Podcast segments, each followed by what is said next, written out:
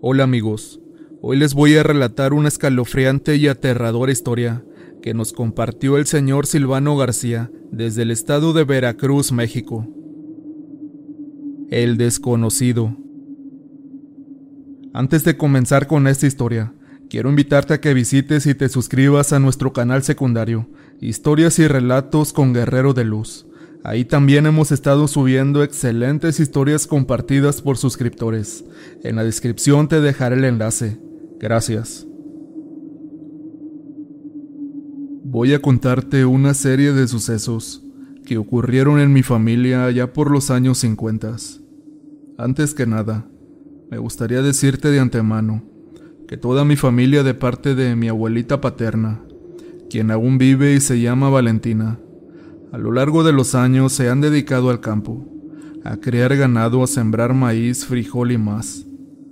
Desde muy joven ella se vio obligada a hacerse responsable de la mayoría de sus hermanos y hermanas, ya que su madre la perdió cuando tenía apenas 11 años de edad. Eran nueve hermanos con ella, seis hombres y tres mujeres. Hoy en día solo vive mi abuela Valentina y su hermana Nieves. Así que ella desenvolvió un papel muy importante en la vida de ellos y de su propio padre. Comenzó a hacer los quehaceres de la casa, a pararse temprano a diario para moler el maíz y preparar los alimentos para que su padre y hermanos varones se fueran al campo a laborar. Antes de que su madre falleciera, ella ya ayudaba en las labores de la casa, pero ahora era mucho más pesado todo. Sus hermanas aún estaban muy pequeñas cuando se quedaron sin su mamá, se vinieron muchos problemas encima. Su papá, mi bisabuelo Nemesio, era una persona dura, un carácter muy fuerte y estricto, pero desde que su mamá murió, él se volvió aún más exigente. A sus propios hijos los castigaba dejándolos sin comer, cuando estos no cumplían con los deberes del campo. Dice mi abuelita que incluso los domingos, aún siendo días de descanso, el abuelo desde temprano los mandaba a recoger leña, aunque siempre tenían bastante recolectada. El dicho de él era que el que no trabajara no tenía derecho a comer. Mi abuelita desde muy joven fue muy hermosa, esto dicho por palabras mismas de mis tíos y demás familiares ya mayores. Todos cuentan que a mi abuela la solían pretender mucho los hombres del rancho en aquel tiempo. El abuelo Nemesio, aparte de lo que ya mencioné, que era de carácter muy fuerte, también empezó a beber más cuando mi bisabuela murió. Era de esas personas que le gustaba mucho frecuentar lugares de vicio. En el rancho no había cantinas o bares como hoy en día, solo gente que disponía sus casas para vender aguardiente y compuestos de sabores donde los señores del rancho se reunían para tomar. Ahí se dice que muy seguido solían armarse broncas. En ese tiempo era casi normal que los hombres portaran armas. La autoridad y las leyes no eran tan comunes como lo es ahora. Debido a esto muchas veces las peleas terminaban en la muerte. El señor Nemesio, mi bisabuelo, siempre portaba su arma también. Otra cosa que debo decir, es que él fue de los primeros ejidatarios del lugar. Tenía gran cantidad de ganado. Cuentan que manejaba una gran riqueza en monedas de oro y plata también. Solía negociar con gente de otros estados. Él siguió adelante a pesar de todo. Después de un tiempo, su vida poco a poco regresó a la normalidad. Al cabo de un par de años más tarde, el abuelo Nemesio decidió celebrar su cumpleaños en grande. En el rancho no era ningún secreto que las fiestas de los García siempre eran en grande, y más aún siendo el cumpleaños del jefe de la casa.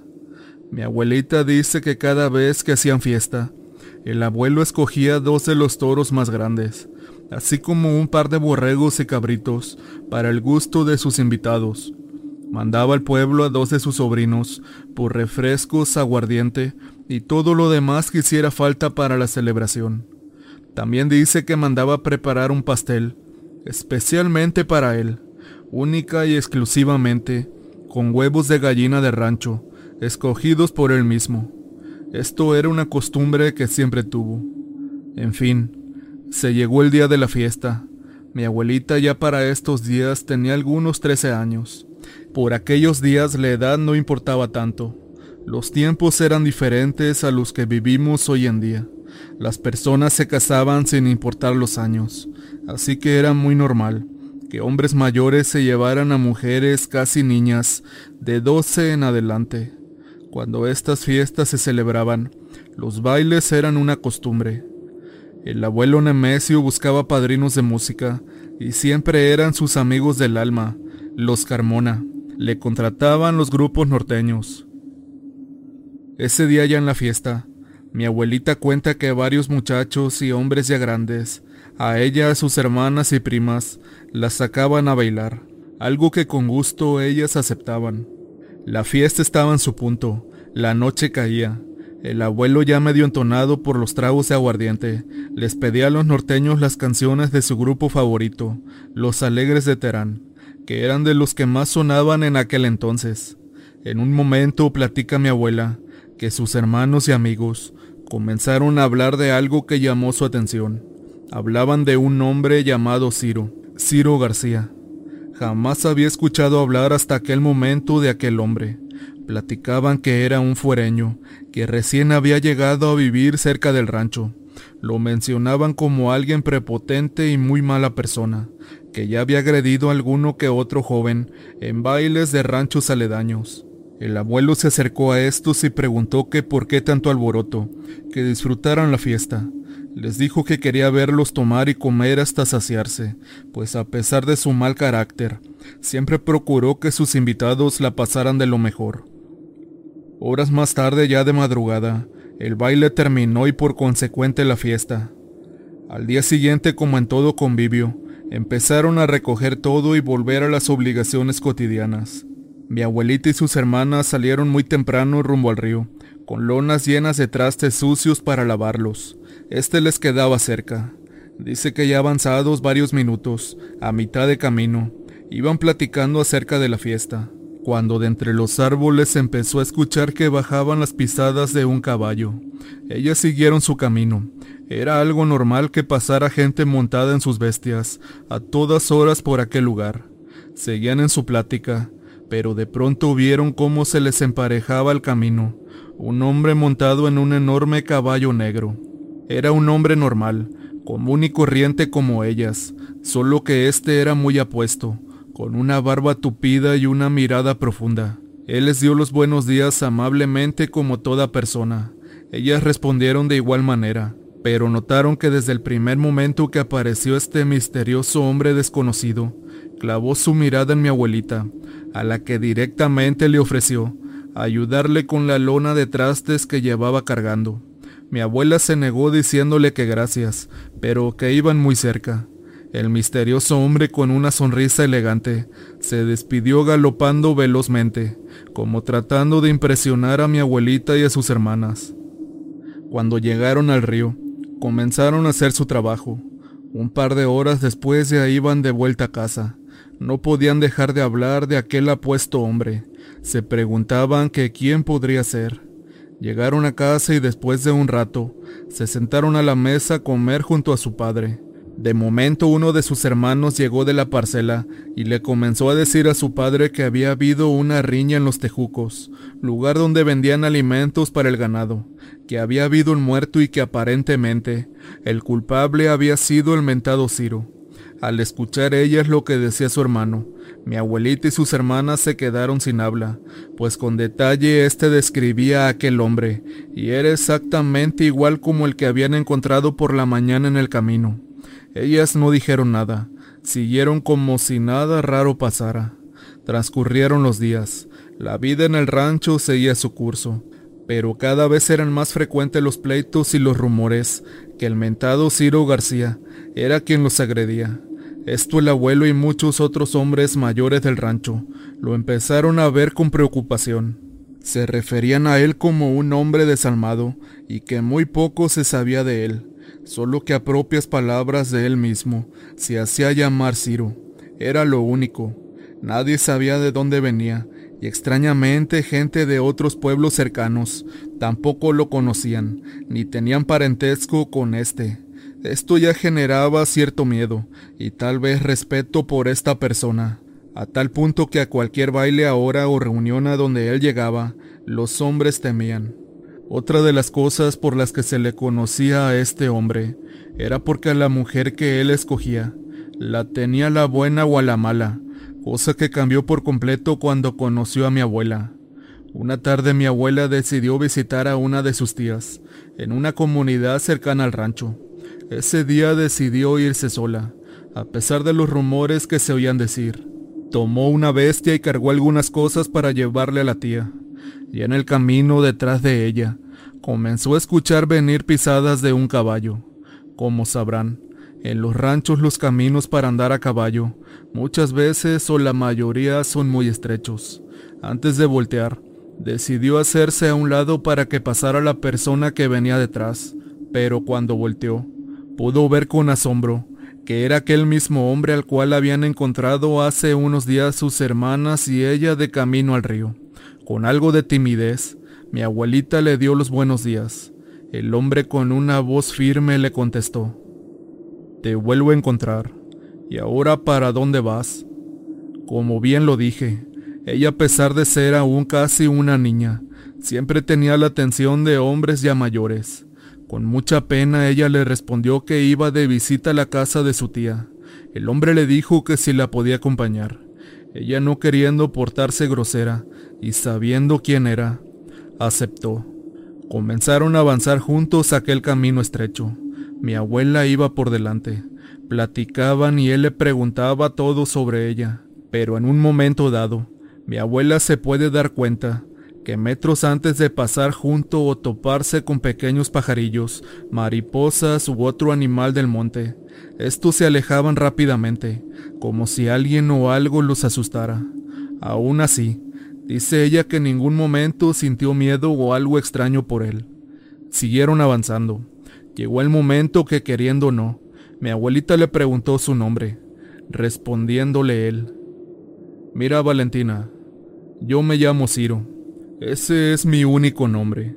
Algunos me nombran Ciro García, pero tú solo dime Ciro.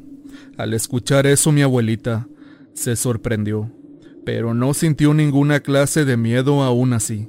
Dice que lejos de asustarse, le dio curiosidad por voltear y preguntarle que si era verdad que él había matado a los que le achacaban, a lo que él tranquilamente le respondió.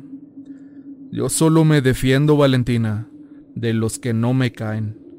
Mi abuela ya un tanto nerviosa solo le seguía la plática, y a pesar de todo lo que le decía a ese hombre, a partir de ese día comenzaron a verse escondidas.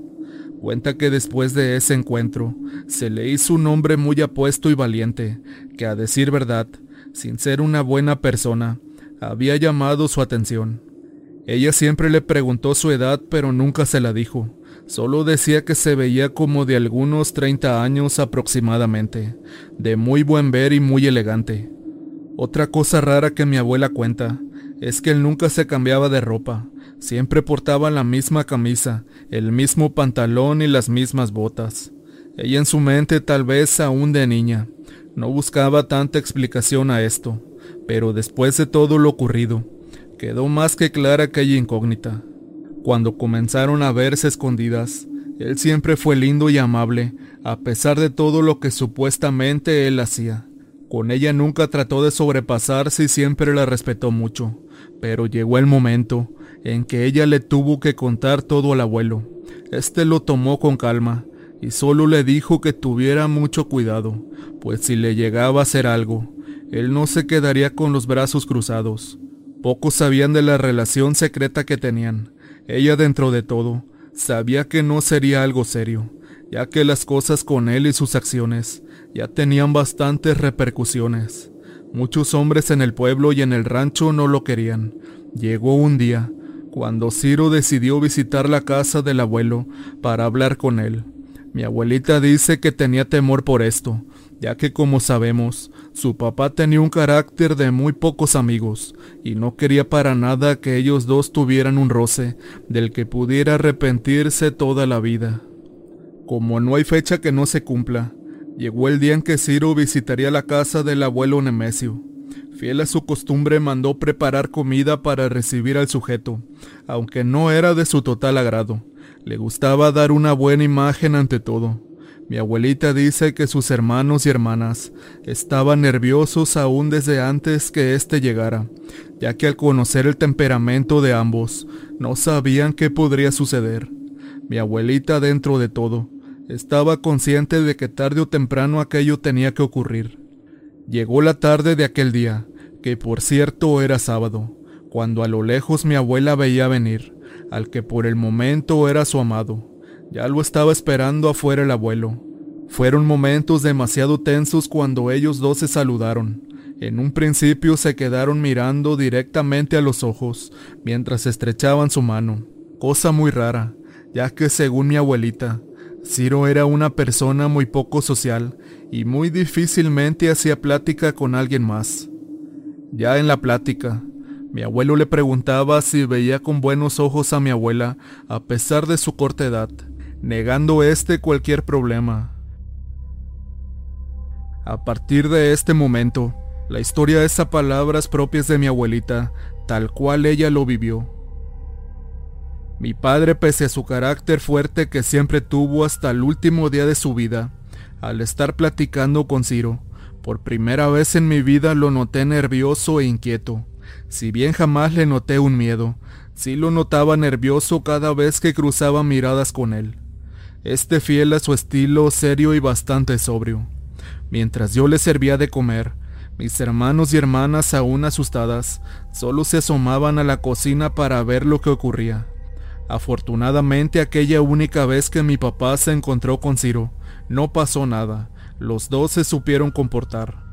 Los pocos días que conocí a Ciro como pareja, puedo decirles que era un hombre muy raro, callado, quizá con mucha mala fama, pero conmigo siempre fue una persona buena, jamás me hizo daño alguno. Al concluir aquella reunión con mi papá, los dos quedaron en buen término. Ciro le dijo a mi padre que existía la posibilidad de que yo me fuera a vivir con él, algo que a mí se me hacía raro, ya que nunca supe dónde éste vivía, si tenía algún rancho, algún lugar, alguna cabaña, no sabía nada, pero yo como toda niña de 13 años no pensaba tanto en eso, solo era vivir el momento y ser feliz con mi novio. En varias ocasiones llegué a escuchar de la gente que Ciro tenía un pacto con el innombrable, ya que como se menciona anteriormente y yo lo puedo asegurar, durante el tiempo que lo conocimos, él jamás se cambió de ropa, siempre usó la misma, mismas botas, sombrero y caballo. Hablando de este animal, igualmente había algo muy inhabitual en él. Jamás se le veía comer o tomar agua, solo tenía una muy extraña y rara costumbre. Le gustaban mucho los chiles, ya que yo muchas veces pude ver con mis propios ojos cómo Ciro lo alimentaba con grandes montones de chiles de cera, chiles canarios, muy típicos en los ranchos de Veracruz. A pesar de que a Ciro jamás lo vi bañarse ni cambiarse de ropa, él nunca tenía malos olores, su olor era neutro. Ciro y yo teníamos una relación muy inusual. Muy pocas veces nos besamos y sus muestras de cariño eran pocas, pero siempre con respeto. Tuvimos planes de vivir juntos, pero los problemas dimes y diretes con Ciro seguían. Los rumores de que él seguía asesinando a personas hicieron que termináramos aquella relación después de algunas semanas, que yo sentí fue mucho tiempo. Al dejar de vernos pude percibir que Ciro se hizo una persona mucho más fría y dura. Los problemas entre él y los dueños de los ejidos más grandes de aquel tiempo aumentaban, debido a su carácter desenfrenado. A donde quiera que iba asesinaba a alguien.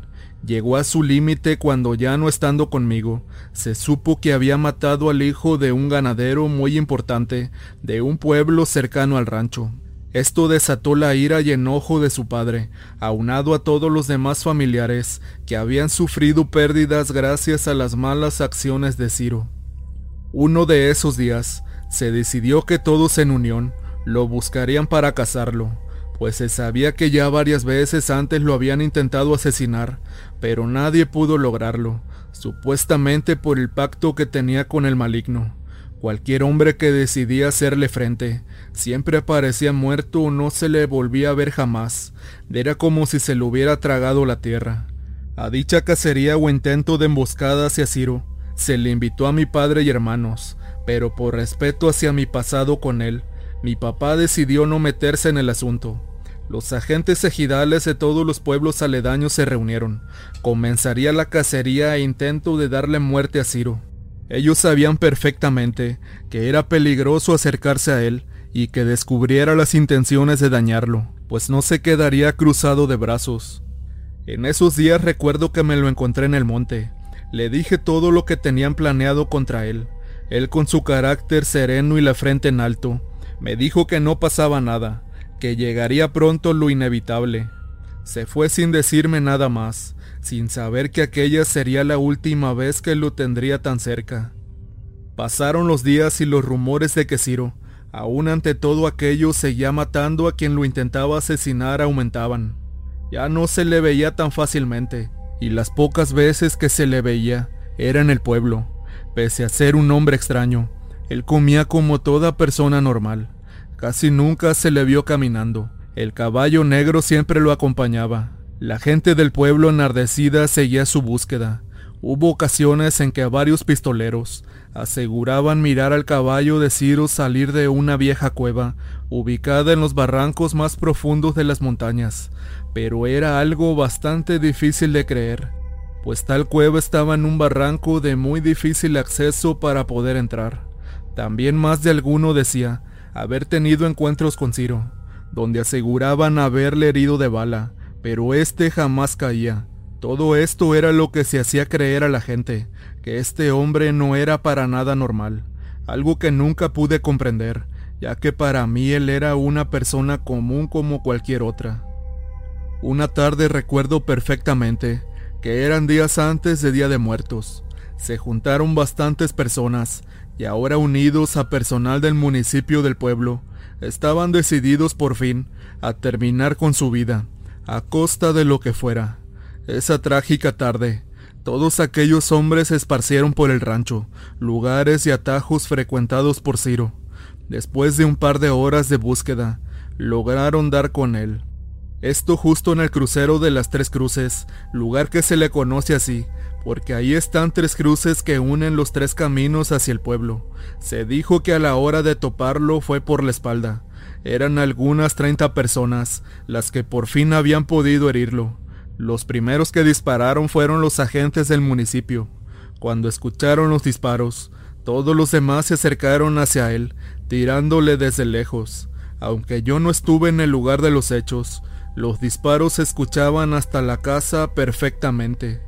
Después de haberlo herido, un amigo cercano a mi papá nos contó que cuando Ciro se vio acorralado en aquella emboscada, aún así se le veía muy tranquilo. Su caballo negro se ponía frente a él, como queriendo proteger a su amo. Decían los que fueron partícipes de aquel acto, que Ciro en ningún momento intentó huir o esconderse de ellos. Lejos de todo eso, apuntaba a quienes lo atacaban, pero siendo tantos contra él solo, Llegó el momento en que su caballo sucumbió ante tantos disparos. De pronto se comenzaron a escuchar truenos estrepitosamente a lo largo de toda la cañada, algo completamente inusual para esos días, casi principios de noviembre.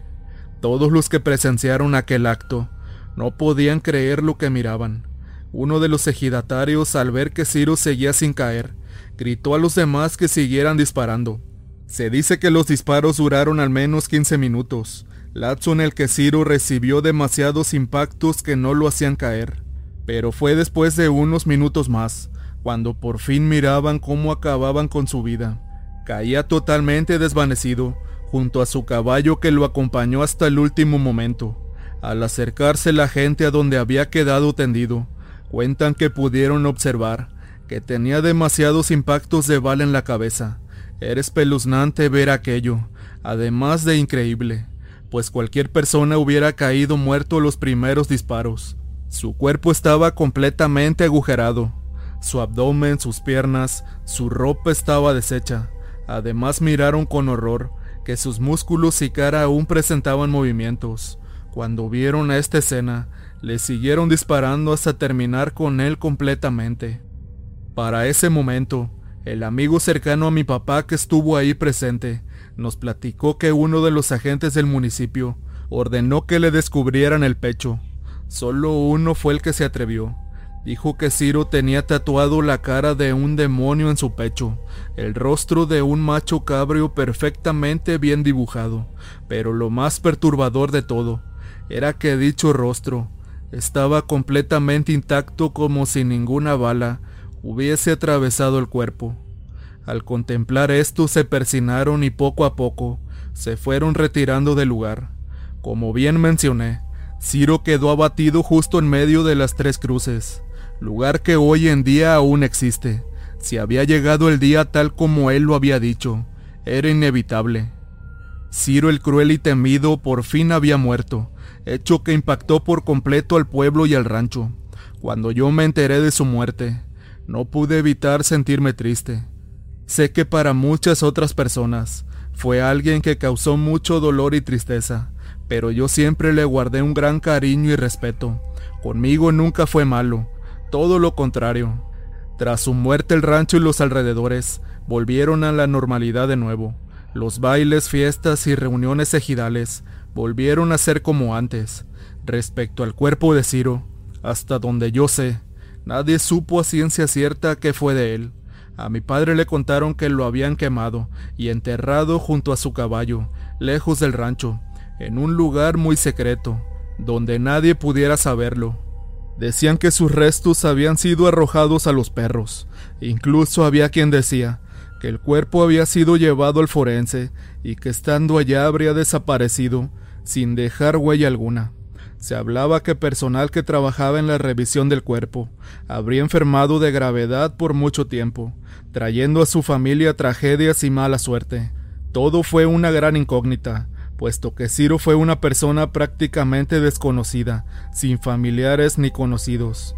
Pasó el tiempo y aquellos sucesos quedaron en el olvido. Al parecer todo volvía a ser como antes, o eso se pensaba, pues años más tarde, un día comenzaron a escucharse rumores de que en las cruces, lugar donde le habían quitado la vida aquel cruel hombre, ahora se le veía galopar y relinchar al gran caballo negro que murió junto a él.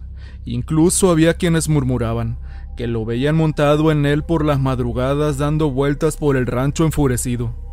A estas historias se le sumaban algunas otras, que decían verlo tirado ahí mismo donde le dieron muerte, especialmente en los días de noviembre, fecha en la que él murió.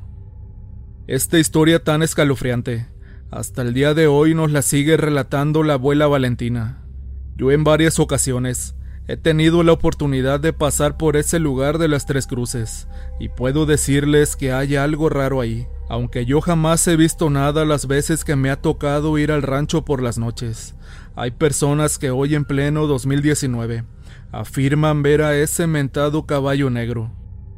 La historia es muy bien conocida por los abuelitos y gente mayor, que rondan los 70 u 80 años, personas que vivieron y fueron testigos de los hechos, siendo apenas unos niños. Por último hay algo que me gustaría mencionar. Aunque esta historia es muy bien conocida ya en el rancho y alrededores, no sé por qué las veces que me he acercado a preguntar más detalles sobre la muerte y dónde quedaron los restos de Ciro, las personas prefieren evadir el tema. Es como si algo ocultaran, o pareciera que hay algo que no habrían querido revelar, aún ya pasados unos 65 años aproximadamente. Espero que esta anécdota familiar haya sido de tu agrado. Me despido no sin antes agradecer a este canal por compartir y escuchar tantas buenas historias de nuestro México y el continente americano. Un gran saludo y bendiciones.